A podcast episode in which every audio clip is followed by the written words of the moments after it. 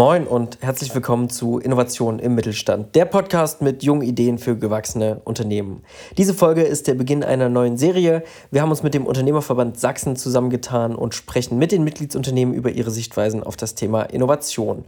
Den Auftakt macht der Gastronom und Präsident des UV Sachsen, Dietrich Enck. Es geht direkt rein in den Podcast. Viel Spaß. Lieber Dietrich, wer bist du und was machst du? Ich bin ähm äh, ich bin Koch, ich bin Vater, ich bin Ehemann, ich bin Unternehmer und ich bin im Gärtner, im Hobby und Tischler und im Ehrenamt bin ich Präsident des Sächsischen Unternehmerverbandes und bemühe mich dort sehr äh, mittelständischen und jungen und kleinen Unternehmen einfach bei ihrer fehlenden Lobbyarbeit zu helfen. Äh, bei Verbindungen in die Politik und äh, in die Öffentlichkeit zu Banken, zu allen möglichen Themen, die da quer liegen, wo einfach ein bisschen die Lobby fehlt. Ähm, Dietrich, du hast gesagt, du bist auch Unternehmer. Äh, wie genau wird man Unternehmer? Wie bist du Unternehmer geworden und äh, was unternimmst du so? Unternehmer bin ich geworden, weil ich keine Arbeit gefunden habe, wo ich mich motivieren konnte, Spaß dran zu haben oder kein Arbeitgeber. Also es war tatsächlich so. Also ich war ein junger Koch, äh, bin eine Zeit lang zur See gefahren, hatte viele Eindrücke, kam zurück nach Leipzig. Leipzig war damals so in den Ende der 90er Jahre gastronomisch, gab es so Szenekneipen und und vielleicht auch irgendwie ein Auerbachs Keller und äh, einen Ratskeller irgendwie und das ein oder andere Hotel, aber es fehlte eigentlich wirklich so eine Gastronomie-Szene, die mich angesprochen hat oder wo ich interessiert war und die innovativ ist. Äh, die nicht so tradierte herkommt. Und das fehlte irgendwie echt noch. Und äh, da gab es eine Möglichkeit, eine total schmale Möglichkeit, durch irgendeinen Tipp sich selbstständig zu machen mit einem kleinen Restaurant. Und das habe ich irgendwie, da habe ich gar nicht nachgedacht, weil ich da irgendwie totalen Bock drauf hatte, äh, mich auszutoben. Wie alt warst du da zu dem Zeitpunkt? 26. Krass. Mhm. Nicht schlecht. Und dann hatte ich das dein ganzes Leben eigentlich auch nicht mehr losgelassen. Du hast nie dir gedacht, okay, waren schöne drei Jahre. Jetzt geht's weiter. Ja, also meine Schwester, die hatte, meine ältere Schwester, acht Jahre älter, äh, die ist, sie ist äh, im Frühjahr 89, also vor dem Mauerfall, ist die nach vielen Bemühungen in den Westen gegangen. Und die sagte mir dann irgendwann wieder in Leipzig, als sie also das erste Mal äh, oder als sie mal wieder in Leipzig war und ich gerade irgendwie ein kleines Catering auslieferte und und und sie mir mich einfach nur im Auto begleitet hat, damit wir Zeit verbringen können, weil ich hatte nur Stress und sie wollte in Ruhe mit mir quatschen. Da sagte sie, ich habe auch so viele Jahre während meines Studiums in der Gastronomie gearbeitet und war auch Geschäftsführerin von irgendwelchen Billardsalons oder so und äh, mach das, wenn dir das jetzt Spaß macht und wenn dich das jetzt anfordert, aber äh, seid ihr nie zu schade dafür, dir einzugestehen, dass es eigentlich die schwierigste Branche der Welt ist und dass man das auch einfach, dass die auch erschöpft und, und dass man das auch hinter sich lassen kann. Das fand ich schon irgendwie eine Aussage, die ich damals gar nicht verstanden habe. Äh, äh, das ist eigentlich eher so eine Anekdote, an die ich jetzt immer mal denken muss, weil natürlich jetzt gerade die Tage auch unheimlich schwer sind und, und, und, und man sich tatsächlich auch ein ganzes Jahr lang ich mir Gedanken gemacht habe, was, was kann man wirklich bei diesem breiten individuellen Auftreten meines Unternehmens mit Catering, mit VIP-Catering in der Red Bull Arena, mit einem Fine-Dining-Restaurant, mit einem eher szenischen Restaurant, äh, mit Manufakturarbeit, mit Gartenarbeit, mit, mit, mit einer starken Vision für, für, für Lebensmittelherkunft. Äh, das ist so vielfältig und da braucht man eigentlich so eine eingespielte Teamsynchronisation, die, die, die jetzt natürlich extrem zerstört ist erstmal. Ne? So, äh, weil dieses Team, das muss sich jetzt auch erst wieder von vorne finden und auf Null finden, aber es muss natürlich sofort alles wirtschaftlich sein. Und, und es, wir haben keine Laborbedingungen. Ne? Wo gibt's die jetzt schon noch? Und äh, von daher ist das, äh, äh gibt's da schon Zustände einer gewissen Ernüchterung oder einer gewissen Sorge, dass man das auf seinen Schultern alles abbildet. Und wenn dann das eigene Team äh, äh, noch nicht so in der Stabilität ist, wie man, wie man das einfach braucht, und dann kommt noch dein, dein Staat um die Ecke, deine Verwaltung, deine Ämter, äh, deine Finanzämter, deine Lebensmittelaufsichtsämter, deine äh, ganzen Tausenderlei, allein äh, äh die Diskussion um Corona-Nachverfolgungs-App und die monatliche Abgabe für die What's Word. Ähm, na, das Ding mit dem Datenschutz, Datenschutzbeauftragten, ja, also äh, da sieht man ja, in welchen Irrsinn wir uns begeben haben. Der während dieser Corona-Krise auch im, in meinen Augen nicht besser geworden ist, sondern eher jetzt so am Kollabieren ist, wo man gucken muss, kann man jetzt diesen Cut ziehen? Kann man jetzt irgendwie als Gesellschaft schaffen, diesen diesen Verwaltungskluss zu überwinden, der einen mehr entmutigt als unterstützt, sein Business zu machen und für andere da zu sein. Ähm, du hast ja gesagt, du hast auch Kinder. Ne? Wenn die jetzt sagen würden, ey Papa, wir haben auch Lust auf Gastro, was hältst du davon? Was würdest du dann sagen? Das kann ich verstehen, weil die sind in so einer Familie groß geworden, in der das, was man macht, auch geliebt wird und, und man Arbeit und Privates auch nicht trennt. Also äh, äh, ich koche ja nicht für meine Gäste feinstes Essen und mache mir dann eine Dose Ravioli auf, wenn ich zu Hause bin. Ja? Also äh, äh, das ist eine ganz, ganz, das ist für uns ein ganz wichtiger Stellenwert, dieses Thema Freunde, Kochen. Also es ist ein Kulturteil. Meine Kinder können alle kochen und zwar von 12 bis 25 Jahre.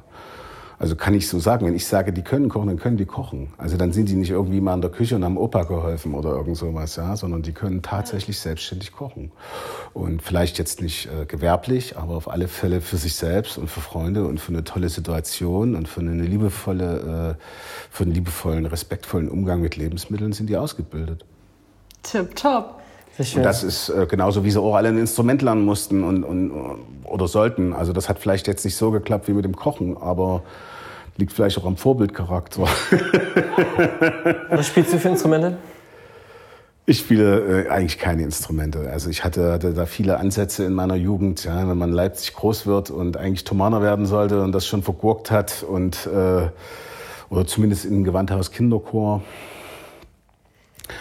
ich war da irgendwie zu sehr der Zappel-Philipp. Ich hatte Orgelunterricht, klassisch, also Harmonium, Orgel, Klavier, so diese, diese Wege, aber es war eher Qual als Freude. Ich habe jahrelang im Chor gesungen, Kirchenchor, bin da auch massiv begleitet und ausgebildet worden.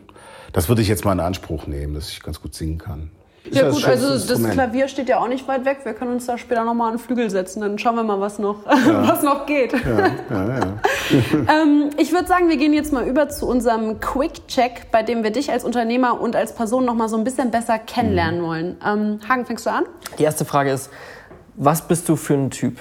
Gehst du auf einem geraden Weg zum Ziel oder gehst du auch mal quer? Cross. Ähm, was rätst du jungen Leuten? Neu gründen oder nachfolgen? Beides. Was ist am Anfang wichtiger, das Kapital oder die Kontakte, wenn man startet? Die eigene Idee. Worüber wunderst du dich noch immer? Über das Wunder der, des Lebens. Äh, welche Denke wünschst du dir bei deinen Mitarbeitern? In Fehlern Innovationspotenzial zu sehen oder äh, wenn was nicht klappt, direkt nochmal neu anfangen? Fehler nicht als Kritik verstehen, eine Kritik nicht als Angriff verstehen und einfach ständig Lust zu haben, besser zu werden. Ständige Innovation oder konsequente Beständigkeit? Konsequente Beständigkeit. Sollte man aktiv auf Innovation hinarbeiten oder sie einfach mal passieren lassen? Innovation ist was völlig Normales. Also Innovation ist sogar der Pflanzenaustrieb. Der ist nicht zu verhindern. Und damit moin Dietrich und willkommen im Podcast. Sehr schön. Ähm, Innovation ist ja auch das, das Stichwort dieses Podcastes. Ähm, wann gab es denn bei dir in der Organisation das letzte Mal so eine wirkliche erfolgreiche Innovation? Bei mir persönlich oder so in der Company oder? Ja. Das Jahr für was? Das Jahr für die Company.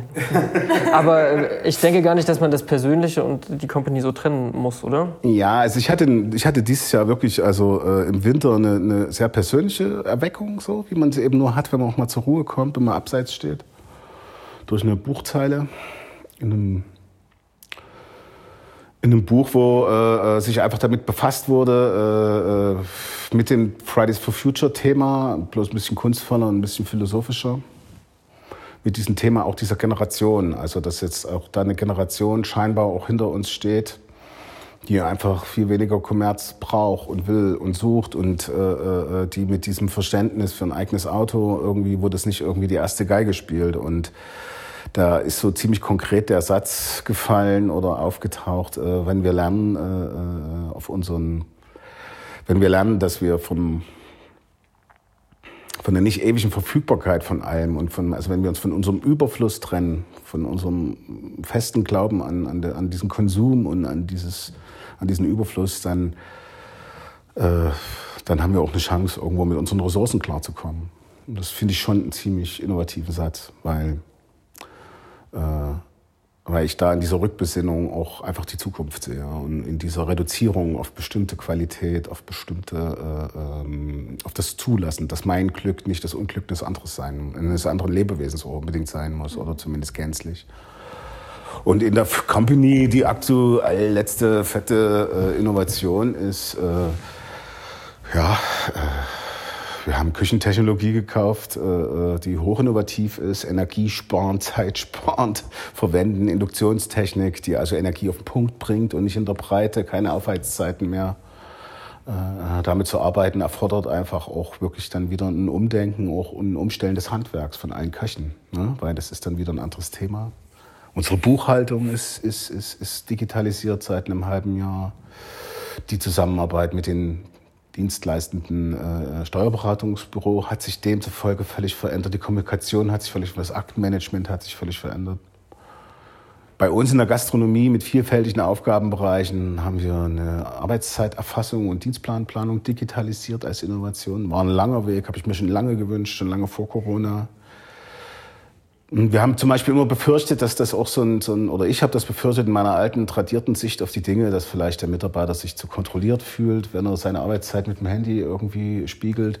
Aber ich bekomme nur positives Feedback, gerade von den jüngeren Leuten, die sagen, ist das super, dann ist das eben alles klar. Und ich habe selber eine Übersicht, ich werde erinnert, das ist das Medium, mit dem das mich anspricht, ja. statt irgendwie die E-Mail öffnen, wo mein Dienstplan steht.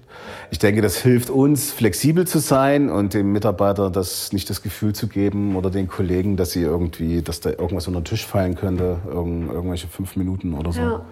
Ähm, hast du das Gefühl, deine Mitarbeiter ziehen bei solchen Sachen mit? Also auch wenn du sagst, so jetzt äh, steigen wir hier irgendwie auf Induktion um, ähm, hast du das Gefühl, du musst ihnen das erstmal impfen und die überreden oder sind die auch interessiert daran? Ja, einer trage des anderen Last. Also natürlich bin ich da mit meinem Küchenchef klar und auch mit dem Sous-Chef und äh, sicherlich sind auch die anderen interessiert, aber äh, so diese, diese, diese Pflicht zur Innovation oder das, also das ist ja oft so in einem Unternehmen, dass dass irgendwas eingebracht wird, gerade technisch oder räumlich oder, oder, oder in der Kommunikation. Und alle haben ein Riesenproblem damit, den Zugang zu finden. Äh, ja, nichts verändern. So, äh, ich habe da bei Technik und so weiter sehe ich da weniger die Probleme. Da ist schon eine hohe Lust da, obwohl ich mich manchmal frage, warum irgendwie äh, eine Markierung auf dem Fußboden effektiver beim Rückwärtsfahren ist, um die Rampe nicht einzurammeln. Äh, ja, warum man das nicht einfach annimmt. Weil die Rampe ist natürlich trotzdem eingerammelt. So. Also es ist immer auch die Disziplin eines jeden und die Ernsthaftigkeit, wie man seinen Job macht. Man kann da nicht von so einem kollektiven Thema sprechen. Ich denke, dass es eben auch wirklich auf jeden Einzelnen ankommt, was aus seinem Glück zu machen. Aber das heißt schon eher, dass, dass du die Impulse setzt oder kommen die Impulse auch aus, aus der Belegschaft? Nee, also die kommen eindeutig auch von, von, von Kollegen und Mitarbeitern. Also mir fällt es sogar ein bisschen schwer, immer dieses Mitarbeiterthema zu spielen, weil ich mich eher als Kollege fühle okay. äh, oder auch fühlen möchte, weil ich halt ich habe 15 Küchen gebaut in meiner Selbstständigkeit. Ja, und irgendwie nach der fünften hatte ich keine Zeit mehr da drin selber zu kochen. Also das ist, ist für mich eher ein Schmerz als eine Freude weil immer irgendwie so diese, diese Lust in ein neues Konzept zu investieren und eine neue äh, Herausforderung anzunehmen und auch bestimmte Kunden neu zu erreichen oder Gäste zu überraschen oder irgendwo mitzunehmen, äh, schon sehr aktiv, auch mit dem, was ich persönlich empfinde und über, über Essen und Trinken und Gastlichkeit denke, zu tun hat. Und äh, von daher ist es, äh, auf diesem Weg ist es auch wichtig, dass dieses Mitnehmen des Mitarbeiters oder die Annahme der Innovation oder auch hören, was hat der andere für einen Input, ist aktives Zusammentun. Über diesen Punkt bin ich trotz einer gewissen Betriebsgröße irgendwie nie so richtig hinausgekommen. Dass, äh, es gibt keinen Strategie- and Art Manager oder so, der mir das jetzt im Unternehmen in irgendeiner Struktur abnimmt. Und wie muss man sich das vorstellen? Wie kommt man auf 15 Konzepte für verschiedene Küchen? Also wie du sagst, da wird ja niemand mit einer SWOT-Analyse vor dir gestanden haben und gesagt haben, so, das könnte man mal machen, die Zielgruppe kann man erschließen. Wo kamen naja. die Impulse her? Also ich persönlich bin, bin extrem schnell on gewesen in meiner frühen Jugend. Ich komme aus der DDR, ich war 16 Jahre alt, als, als die Mauer fiel. Und das war, äh, äh, äh, werd du mal 16 Jahre alt und hab eine Revolution zum Geschenk. Das ist ja geil. Also der Himmel ist offen. Ne? Und dann bist du einfach auf alles neugierig in Leipzig, in, in dieser wahnsinnig geilen Stadt, also die ich auch schon vorher geliebt habe. Und dann wird ein Museum neu gebaut. Dann willst du dabei sein. Also habe ich das Museumscafé mir unter den Nagel gerissen und darum gekämpft, dass ich da reinkomme und kein tradiertes, langweiliges Hotel oder so.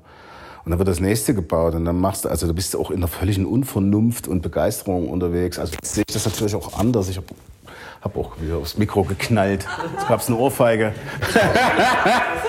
Aber äh, ich habe eben auch einfach, ja, ich habe äh, jetzt natürlich da auch eine, eine ganz andere Reduktion. Also ich, ich denke schon, dass auch meine Arbeit jetzt äh, äh, eine viel stärkere Reduktion ist. Also eine Reduktion in der Küche ist das Einkochen in der Brühe. Ja oder in der Soße. Ne? Und da kommt der Geschmack, da kommt die Intensität, die Griffigkeit, die Bindung, der Glanz, die Schönheit. Äh, äh, das ist einfach äh, äh, das Ergebnis eines klassischen Kochprozesses. Und, und so ist es irgendwo auch im Unternehmertum natürlich oder in der, zumindest in den Inhalten. Ich würde gerne noch mal kurz einen Schritt zurück. Du hast äh, vorhin erzählt, dass du eben in diesem Buch gelesen hast und dass dich da so ein Zitat voll überrollt hat und du dir richtig Gedanken gemacht hast und dir das nicht aus dem Kopf gegangen ist. Ähm, mich würde einfach interessieren, was meinst du, ist der erste Schritt Richtung Innovation? Ist es das Mindset, was irgendwie angeregt wird, indem man irgendwie sich beispielsweise wie du ein Buch durchliest und dann da auf irgendetwas stößt? Oder glaubst du, dass das anders vonstatten geht? Was ist Mindset? Also so dein, dein, deine Denke. Eine Geisteshaltung. Das ist doch völlig normal, dass man sich Dinge einfacher machen will, dass man, dass man Sachen verbessern will, dass man irgendwie das Fenster aufmacht, wenn man im Innenraum kocht, damit man nicht eine Rauchergasvergiftung kriegt. Also das sind ja auch ganz normale Prozesse, der, denen jetzt so einen Begriff zu geben oder so eine Überbegrifflichkeit. Für, für mich gehört Innovation zum ganz normalen Leben dazu. Also für mich ist es ja auch eine, für mich war es zum Beispiel nach meiner Gesundheitskur eine Innovation, dass ich auf einem Bein stehen konnte, ausbalanciert und mir wieder die Socken anziehen. Das konnte ich auch mit 15 auch schon ja, ohne dass ich irgendwie zu sehr schwanke. Ne? Das fand ich dann irgendwie ein tolles Körpergefühl und habe das auch als eine Innovation, als einen Fortschritt empfunden. Das meine, meine, aber ich habe ja eigentlich nichts anderes erreicht, als einen Zustand, den ich vor 30 Jahren schon mal hatte, äh, äh, mir zurückzuholen, indem ich auf was verzichtet habe, nämlich auf zu viel Essen und Trinken.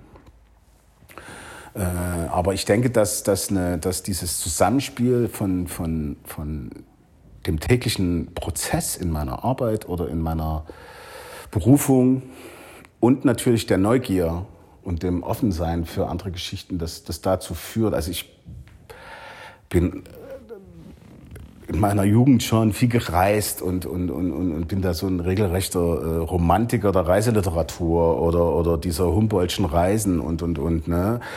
Äh, Marco Polo, die Kartoffel von Amerika nach Europa gebracht. Ist das nur eine Innovation oder ist das irgendwie vielleicht sogar das Gegenteil? Ja, vielleicht hätte die Kartoffel, äh, vielleicht hat die unsere Ernährung in den letzten 150 Jahren gar nicht gut getan. Ein energiereiches Lebensmittel. Brauchen wir das, brauchen wir es nicht. Jetzt ist es zu viel, früher haben wir es gebraucht weil wir sonst die Kriege nicht ausgehalten hätten und die Hungersnöte und, und, und. Also das ist halt immer irgendwo so die Frage, äh, äh, wie auch was dann irgendwo sich, sich ausspielt. Und ich finde, über Reisen bildet auf jeden Fall und, und, und Sachen mitzunehmen, offen zu sein, sich andere Sachen anzugucken, das ist auch in unserem Verband ein Riesenthema. Ich liebe das sehr mit, mit, mit völlig unterschiedlich, auch im Alter äh, gestaffelten Persönlichkeiten aus unserem Verband unter Gästen fremde Unternehmen zu inspizieren oder, oder mal an einem anderen Ort zu sein, in einer völlig anderen Branche zu sein. Und das ist wie so eine lebende Lebensberatung oder so eine aktive, kostenlose Lebensberatung. Wie, leben, wie, wie organisieren andere ihr Leben? Ja? Oder wie hat der, der jetzt in den Ruhestand geht, jetzt zu sehen, was andere für Nachfolge und Probleme haben, lässt mich jetzt für mein Unternehmen ganz anders denken und meine Lebens- und Tätigkeitszeit ganz anders einschätzen. Ja? Alle sagen, ich, also ich bin in meinem Freundeskreis ein ziemlich junger. Ich habe viele Freunde, die älter sind als ich, ja, die teilweise schon 60. Geburtstag feiern irgendwie. Ne? Und dann gucken die mich irgendwie an und sagen, oh, du bist ja noch jung.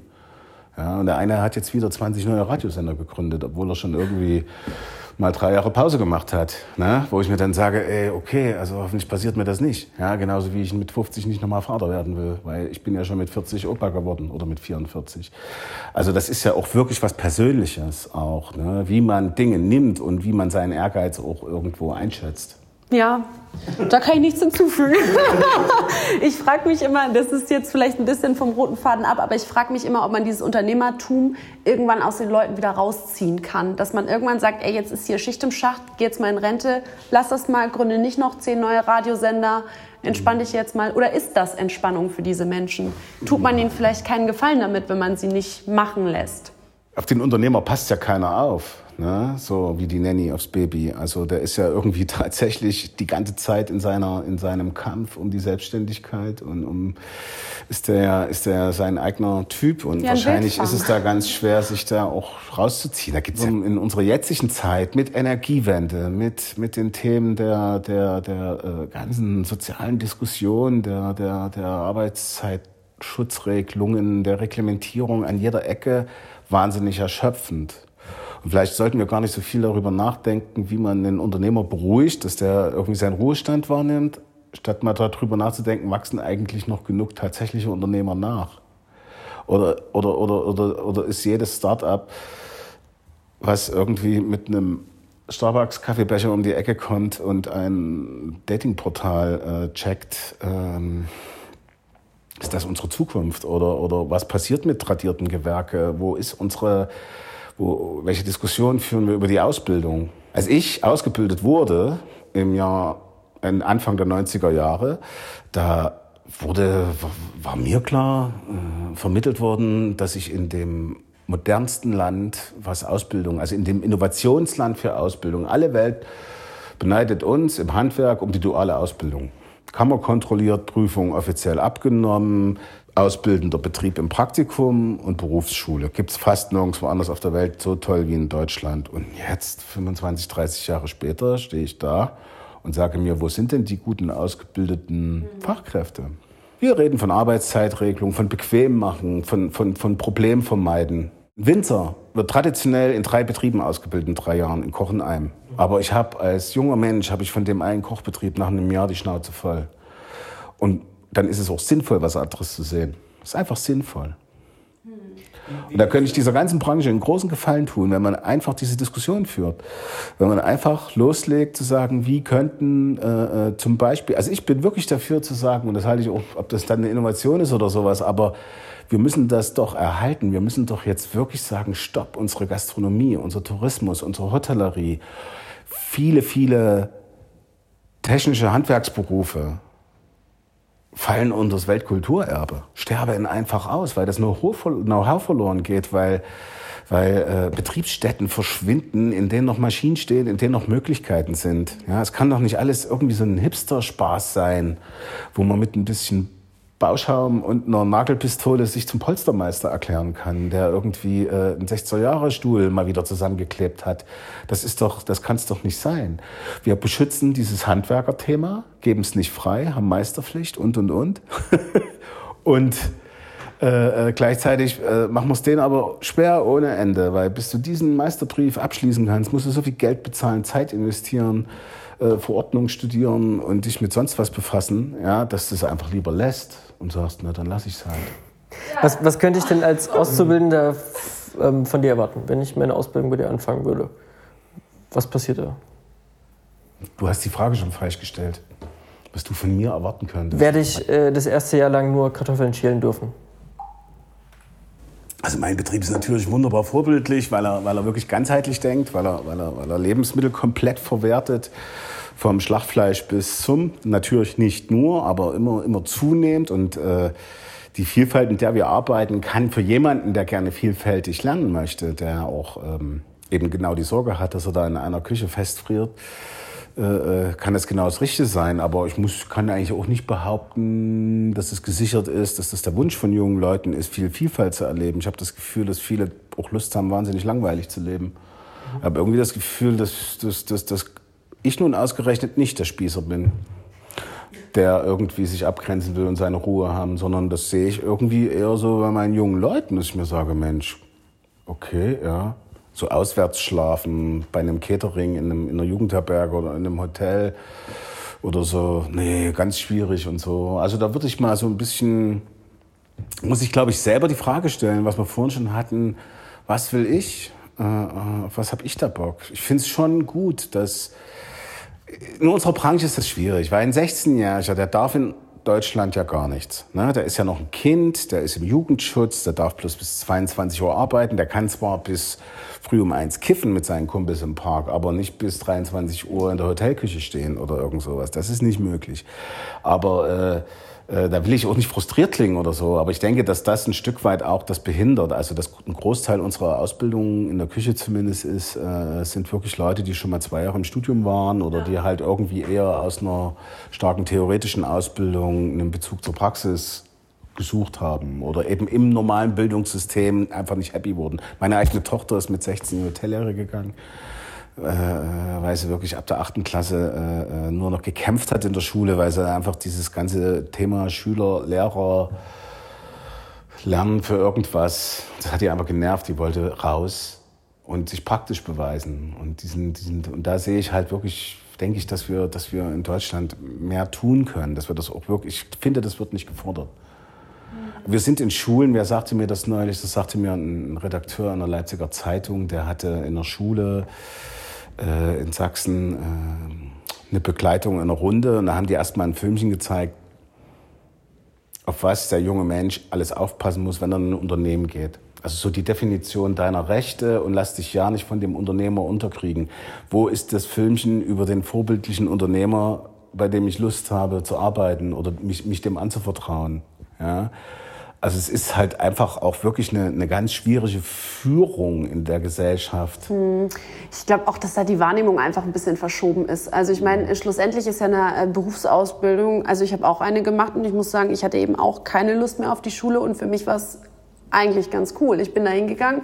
Wo bist du denn hingegangen? Ähm, ich habe auch eine Ausbildung im Handwerk gemacht, allerdings äh, als Bürokauffrau. ähm, und ich meine, das wird vergütet. Das ist das erste Mal in deinem Leben in der Regel, wo du so eigenes Geld hast und irgendwie ein bisschen mehr als Taschengeld. Und äh, du bist halt, na klar, musst du auch noch zur Schule, aber du hast ja irgendwie auch das Gefühl, du, du wirst anders gebraucht und Leute sehen da irgendwie, dass du da mitmachst und wenn du das einigermaßen gut machst, dann kriegst du da ja auch nochmal eine andere Anerkennung, als wenn du jetzt gute Noten in der Schule schreibst. Da sagt der Lehrer ja nicht unbedingt, ey. Ja, das ist äh, sicherlich, finde ich auch toll. Finde das, aber ja, ich will ja hier nicht die ganze Zeit nur irgendwie die Kritikkeule schmeißen, aber es ist halt mit den Schulen allein. Ne? Also ich wohne in Leipzig-Konnewitz, meine Kinder gehen in Mitte zur Schule oder im Zentrum. Und die Schule, die direkt bei mir um die Ecke ist, die ist es nicht.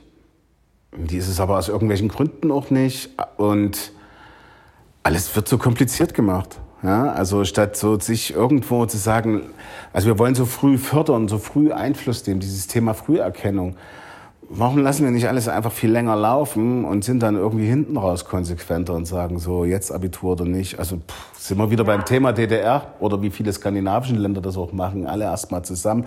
Ich war in Dänemark mit unserem Netzwerk, da haben wir irgendwie die, die Königsfamilie besucht und äh, die kleinen Prinzen gehen in dieselbe Klasse wie der Handwerksmeister, der, der, der, der dort die Toiletten reinigt.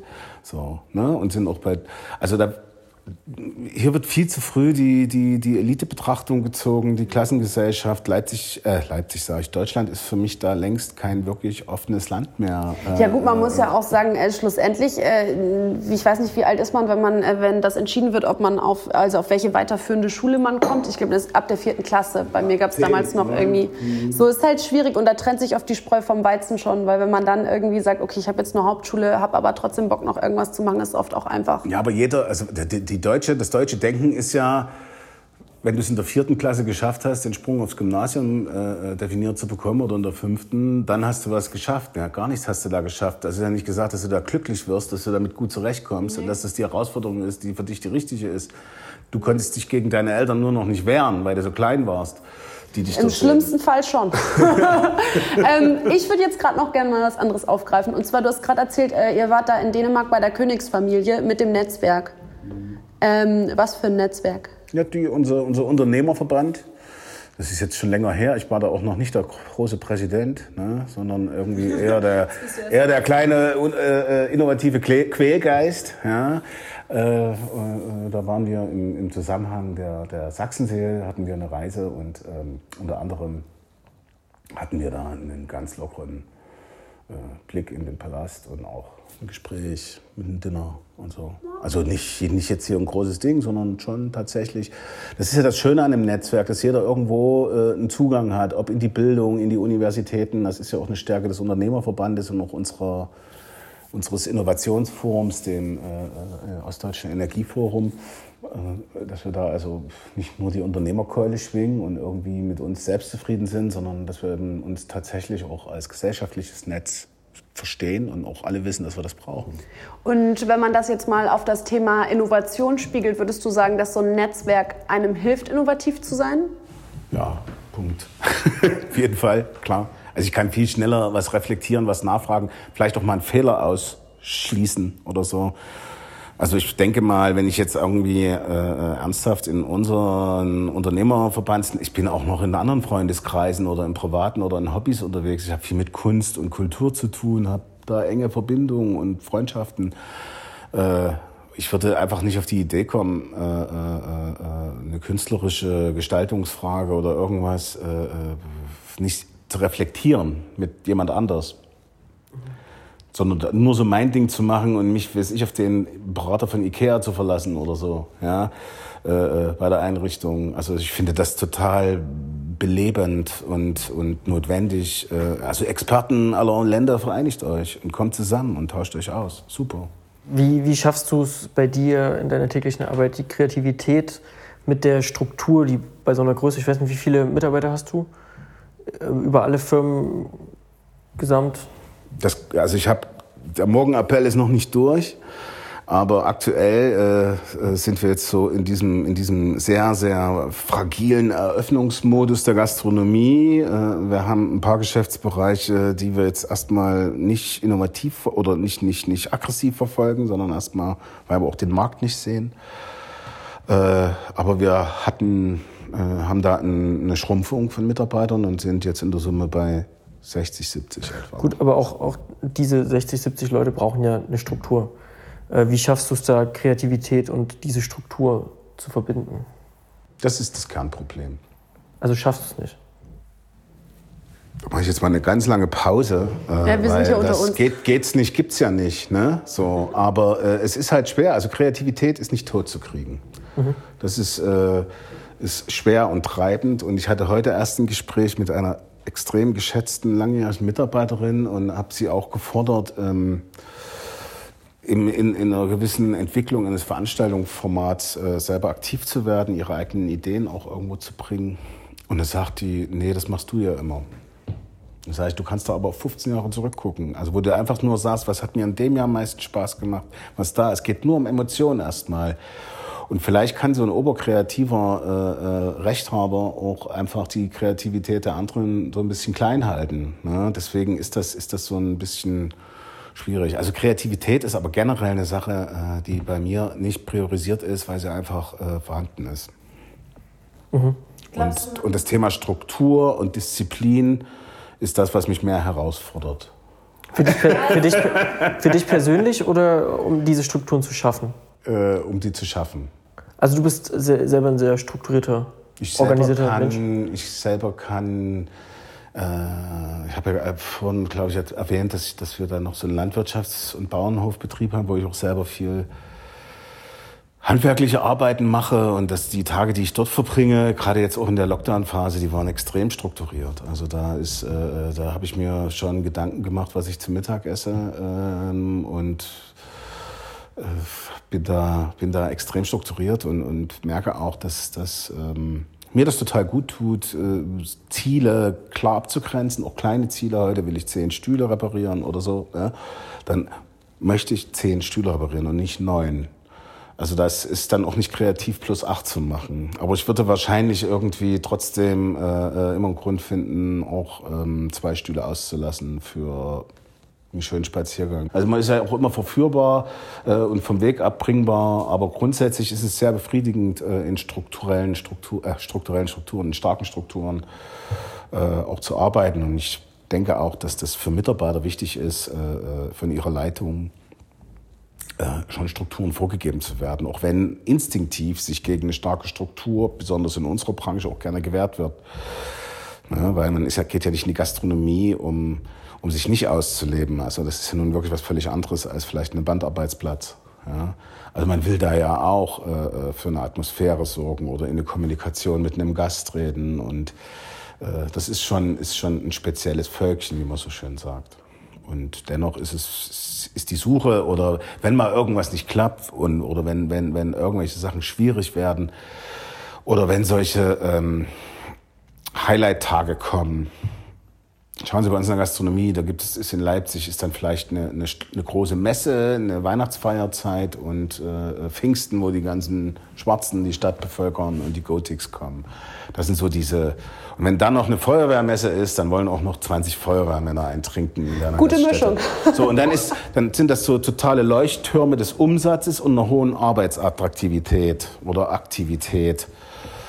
Und und das zu schaffen, dem Mitarbeiter zu vermitteln, ja, dass diese, diese zehn Leuchttürme sind aber irgendwie zwei Prozent deiner, deiner jährlichen Arbeitszeit. Der Rest ist strukturiert. Du hast deine Sicherheit, dein Wochenende, deine, deine Regelung. Ja, aber geh doch bitte damit flexibel um oder stell dich darauf ein, dass es halt oder auch das Verständnis, ne, dass das dann halt eben auch für das Unternehmen jetzt mal ein wichtiger Tag ist. Ja, so. Und das haben wir, glaube ich, oder ich habe das persönlich, auch meine Frau, immer so diese Frage, bist du glücklich? Ja, jeden Tag muss ich jetzt auch nicht glücklich sein. Also, äh, oder, oder denken, dieser Tag wurde mir geschenkt, damit ich ihn ausschließlich für meine Belustigung empfinde. Ich kann auch einfach wirklich mal durcharbeiten und äh, darin auch dann eben erst vier Tage später meine Befriedigung oder meine Erkenntnis drin sehen. Also Struktur ist ja auch, auch äh, äh, mit offenem Ausgang, würde ich das nennen. Aber es ist schon echt ein guter Ansatz. Man ist schon so ein bisschen so ein, ähm, das haben ja viele Leute, dass sie denken, sie müssen nur jeden Tag voll glücklich sein und der Job muss jeden Tag das Maximum an Spaß und Erfüllung bereiten und das ist halt, das ist halt nicht das echte Leben so, ne? Also ja, ich stelle mir zum Beispiel so vor, wie das jetzt bei dem Pflegepersonal Corona, bei den Ärzten, äh, die haben die, haben die irgendwie, ist für die jetzt gerade irgendwie alles so in der Work-Life-Balance, wie sich das vielleicht der eine oder andere in einer anderen Branche gerade total gibt. Ja? Und warum ist man so egoistisch, immer nur auf sich selbst zu gucken und, und, und, und, und dann immer irgendwie denkt, irgendwie, ich gehe mal auf den Balkon, klatsche ein bisschen und da habe ich irgendwie gezeigt, was für ein sozialer Mensch ich bin. Ja? Aber selber wäre ich nicht eine Sekunde bereit, äh, am Samstag irgendwie einen Dienst zu übernehmen von einem Kollegen oder so. Ja. Nun, nun bist du ja in deinem Unternehmen zurzeit von Veränderungen fast täglich betroffen. Äh, bei allem, was nervt, was begeistert dich denn momentan am meisten? Naja, es ist ähm, schon dieser Mut zur Veränderung, äh, äh der auch mich wieder meinen Werten näher bringt.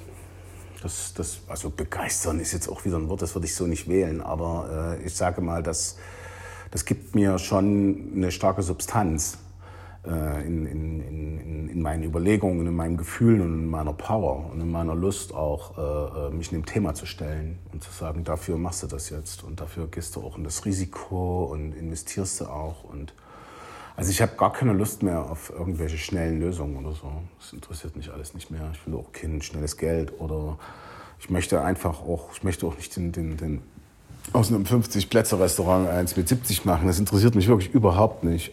Ich will, muss auch kein einziges neues Gericht mehr in meinem Leben erfinden. Was es noch nicht gab in irgendeinem von diesen Milliarden von Kochbüchern.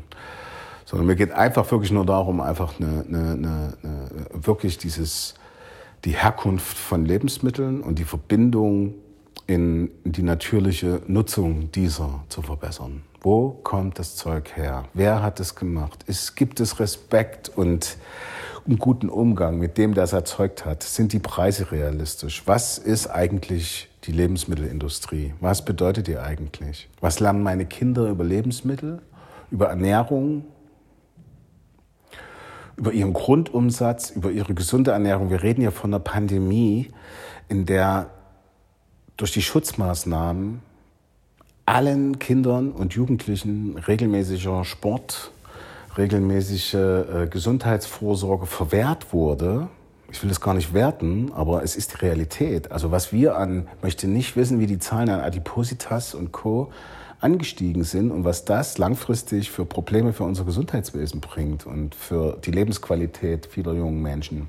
Ja, also ich glaube auch fernab davon die äh, psychische Belastung auch von jungen Menschen, die ja nun auch wirklich nicht mal mehr in die Schule gehen können. Also es ist natürlich krass. Ja, also das ist auch das, was mir selber die größten mentalen Sorgen und was eher so meint, das, was ich eher als Unglück empfinde, als dass mein Unternehmen jetzt gerade halbiert wurde. Ja, so äh, äh, äh, da ist das ist der Blick auf meine Kinder, die das toll meistern, aber natürlich trotzdem in Prozessen stecken. Also mit 16 äh, hättest du mir das nicht antun können, dass ich eigentlich faktisch nichts darf. Ähm, Dietrich, du bist ja jetzt schon ein paar Jahre im Geschäft. Was würdest du denn so einem jungen Startup als gestandener Unternehmer raten? Was wäre so dein Tipp an Startup? Für mich ist es auf alle Fälle eine starke, äh, äh, also wirklich, das ist so dieser Spruch von Kleist, ist da glaube ich aus der Aufklärung, äh, nutze die traue es dir zu oder nutze die Kraft dich deines eigenen Verstandes zu verwenden. Also ich finde halt, es ist schon mal interessant, in der Brigitte ein neues Rezept sich anzugucken oder so, aber es ist nicht mein Leitmedium und es ist, es ist, ich glaube, es geht wirklich um die eigene Idee und das, das eigene Wollen an, an sein Produkt oder an seine Vision, an seine Idee zu glauben und eben das nicht immer nur in denselben Faden zu suchen die Finanzierung und die und die und die Bestätigung und und das muss in drei Jahren marktreif sein, sonst ist es scheiße und so. Also die, diese ganzen Floskeln und, und High-Business, schneller, höher, weiter Geschichten, das finde ich, ich finde, wenn du, wenn du, du kannst auch irgendwie, ich habe drei Jahre lang oder zwei Jahre lang in meiner Gaststätte im Schlafsack geschlafen, weil ich mir die Miete für die Wohnung nicht mehr leisten konnte, sondern nur noch für die erste Gaststätte. Und ich finde, man kann einfach irgendwie neben seinem Produkt stehen und sagen, ich brauche noch, wie so ein Maler oder ein Bildhauer, der einfach sagt, ich brauche einfach noch. Es ist noch nicht fertig. Die Ausstellung kann nicht eröffnet werden morgen. Ich will die Perfektion. Ich, ich glaube an mein Produkt, an meine Sache und nicht an das, was, was mir irgendjemand entgegenbrüllt. Und das ist, und ich muss mich auch unabhängig halten. Ich brauche Unterstützung, ich brauche ein Netzwerk, sicherlich. Das ist hilfreich, wenn ich das erfahre. Aber ich muss da Fairness spüren und ich muss da äh, Vernunft spüren und, und Menschen, die, die mich akzeptieren und die mir wirklich eine Chance geben und nicht bloß irgendwie an meine Knete wollen und hohe Zinsen oder, oder, oder, oder mein Blut, damit sie ihre Motoren kühlen. Also ähm, daran glaube glaub da nicht selbst. Und ähm, was, was muss ein Startup tun, um in so ein Netzwerk eintreten zu können? Also was muss es mitbringen?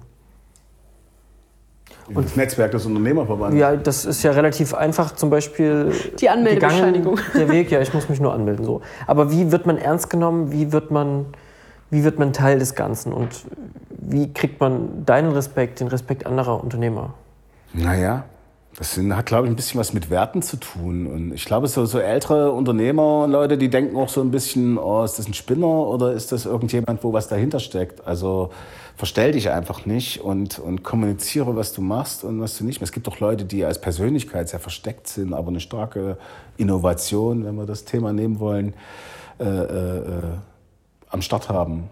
So, also ich denke, da kann man gar nicht und muss man gar nicht so viel tun so, also ich denke, es ist wichtig, sich da selbst zu hinterfragen, ob man ein starkes Produkt hat oder eine, eine, eine starke Idee sucht. Aber man, ich glaube, es ist falsch zu erwarten, in, in ein Netzwerk wie den Unternehmerverband einzutreten, um eine Geschäftsidee zu kriegen. Aber wir sind natürlich auch, ja, also gerade das Thema Unternehmensnachfolge Ihr habt, glaube ich, bei den Quick-Fragen mich gefragt, Nachfolgen selber gründen. Ich habe gesagt, selber gründen, weil ich selber natürlich sage, von, von so einer unermüdlichen Kreativität angetrieben und Lust auf eigene, ja, aber ich finde halt einfach beides auch total wichtig, weil man natürlich kann man, kann man von einem alten Meister vieles lernen. Und äh, äh, äh, ein übergebener Handwerksbetrieb ist doch was Großartiges, ist doch, ist doch wirklich eine, ich sehe da einen riesen Markt für die Zukunft.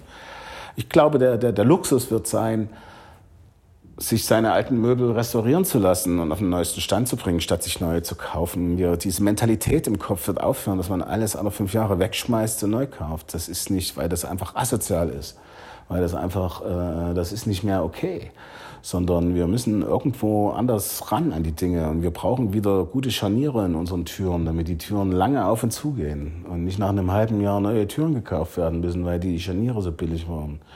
Das ist, glaube ich, irgendwo so ein bisschen das Thema. Und ins Netzwerk kommt man, ja, wie kommt man, wie kommt ein Fisch ins Netz?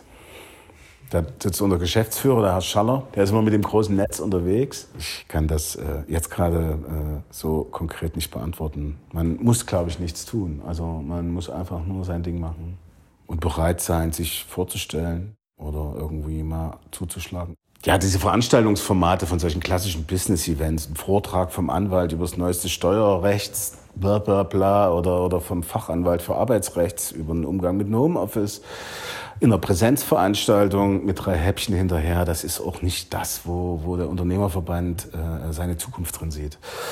Ne? Sondern es geht wirklich um tatsächlich vernetzte Arbeit, um, um, um äh, äh wirklich, äh, gerade jetzt in dieser Corona-Krise, ist es so unterschiedlich. Ne? Gastronomie, Messebau, schwerst betroffene Branchen, die waren sofort platt, die hatten gleich gar nichts mehr. Da haben noch 80 Prozent unseres Verbandes oder unserer Mitglieder gar kein Problem in der Pandemie gesehen, bis dann irgendwann die Lieferketten schwierig wurden, bis dann irgendwann in Unternehmen getestet werden musste, ja, weil das Berufsverbot war ja nicht auf alle ausgelegt. Das ist schon interessant. Das ist schon, äh, da merkt man schon irgendwo, wie vielfältig das ist und wie gut wir auch wirklich helfen können, auch, auch zu vermitteln, auch Lösungen mitzuarbeiten oder Leute, die sich jetzt nicht jeden Tag mit Wirtschaftspolitik befassen, trotzdem irgendwo daran teilhaben zu lassen, dass sie auch durchaus in die Gestaltung gehen können. Auch ein Stück weit, ich verstehe das auch nicht als einen Kampf gegen, gegen, gegen, gegen die Behörden oder sowas, aber es wäre gut, äh, äh, ein Teil von diesem Rädchen zu sein, was daran dreht, dass diese Allmacht und diese Selbstgefälligkeit von behördlicher und staatlicher Verwaltung äh, sich, sich, sich irgendwie ein bisschen eindämmen lässt und, und irgendwie mehr zu mehr miteinander wieder irgendwo führt. Weiß nicht, wie viele Unternehmen da noch irgendwie äh, einen Bach runtergehen müssen, bis, bis man irgendwie feststellt, dass das ein mathematisches, volkswirtschaftliches Problem ist, wenn man einfach mehr Beamte als Verdiener hat. Mhm. ähm, Dietrich, unser, unser Gespräch äh, neigt sich ja jetzt so langsam dem Ende und äh, wir möchten gerne mit, einem, mit einer Frage abschließen oder einem Satz, den du vollenden sollst. Ähm, und der ist folgender. Ähm, ich lasse dich noch kurz trinken. Ich muss wieder schnell antworten, oder? Nee, du kannst auch ausführlich antworten, ähm, aber. Ja, ich verende. Genau, ohne mein Netzwerk Kann ich mir nicht vorstellen. Tipptopp. Alles klar. Danke. Danke für das Gespräch.